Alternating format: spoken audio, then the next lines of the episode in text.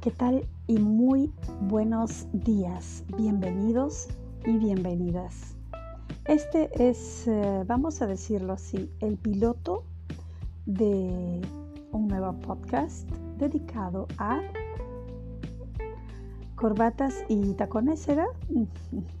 Obviamente es una analogía. Es para hombres y mujeres. También aquellos que se sienten hombres o se sienten mujeres. Aquí no discriminamos a nadie. Es un podcast em, en un estilo muy de relationships o relaciones humanas que tiene una onda muy Sex and the City, aunque no está situada solamente en las relaciones sexuales, sino en los diferentes mitos, em, verdades em, y consecuencias cuando elegimos una pareja, cuando nos unimos a alguien, no necesariamente tenemos que estar casados, comprometidos o whatever. So puede ser una pareja que decide ser roommate, una pareja que empieza compartiendo algo como un trabajo en común y de pronto, pues obviamente las relaciones entre seres humanos es una constante y bueno, hay toda clase de relaciones, ¿verdad? Nosotras lo sabemos y creo que ellos también, pero tienen otra, otra lógica. Entonces vamos a hablar de las variantes de la clase de hombres que solemos encontrar.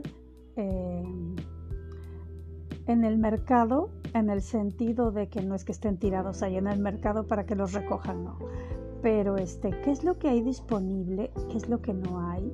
¿Qué es lo que generalmente está libre? ¿Qué es lo que está tomado? Y cuando finalmente encontramos algo que parece que vale la pena, de acuerdo a nuestros estándares, nuestra crianza, nuestros valores, principios, una mujer espera, creo yo, ser tratada como tal, sobre todo con respeto, consideración. Y la mayoría de nosotros desea una persona que esté a la medida de nuestras expectativas, sea cuales fueren. Entonces vamos a hablar un poco acerca de, eso.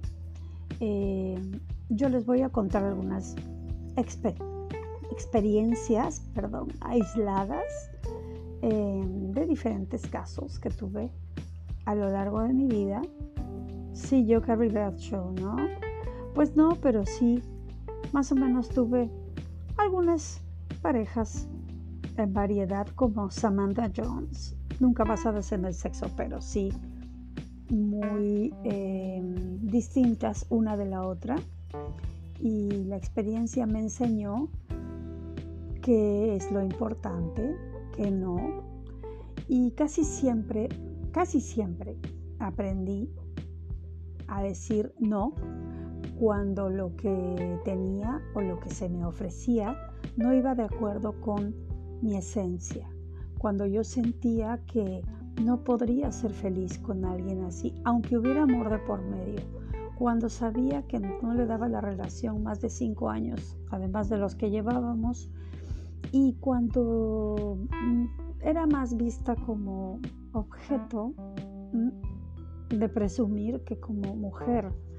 Yo soy artista, soy cantante y compositora, soy abogado, comunicadora, soy políglota y soy una mujer, digamos, culturalmente, mm, no sé cuál es el problema, pero generalmente me ven como una especie de, oh my God, es que tú sabes tanto. Y bueno, sí, pero yo no tengo la culpa de haber aprovechado mi tiempo aprendiendo todo lo que sé y lo que sigo cultivando, porque pues uno nunca termina de aprender. Y a veces esto también es una traba en las relaciones interpersonales entre hombres y mujeres, dependiendo de, por supuesto, la autoestima, eh, la autosuperación también, eh, y en fin, tantas otras cosas, además de la dignidad, que es muy importante tener en cuenta a la hora de establecer relaciones humanas con miras a de pronto establecer una relación sentimental. Entonces vamos a hablar un poco de todo, de la psicología de los hombres, de la psicología de las mujeres, de lo que se dice, de lo que no se dice, de lo que uno realmente debe tener en cuenta. Repito, basado en mi experiencia, eh, lo mío puede ser muy diferente de lo que haya vivido otra persona, hombre o mujer, pero los invito a este espacio en donde de pronto se pueden divertir un poco con algunas anécdotas, de pronto también pueden opinar y pueden compartirlo si es que les parece divertido, educativo. Es un podcast que no está basado solamente en un diálogo retórico, sino que también tiene una base de estudio, notas y tiene un guion. No exactamente para hablar con guion, porque yo soy muy espontánea, como habrán visto, pero sí para tener algunos puntos a tener en cuenta eh, que me gustaría tocar con ustedes. Entonces vamos a hablar un poco de todo, de nuestras fantasías, de las cosas que nos gustaría hacer, mm, del hombre que aspiramos tener a nuestro lado, si es que llega, pero este, ¿cómo lo encontramos?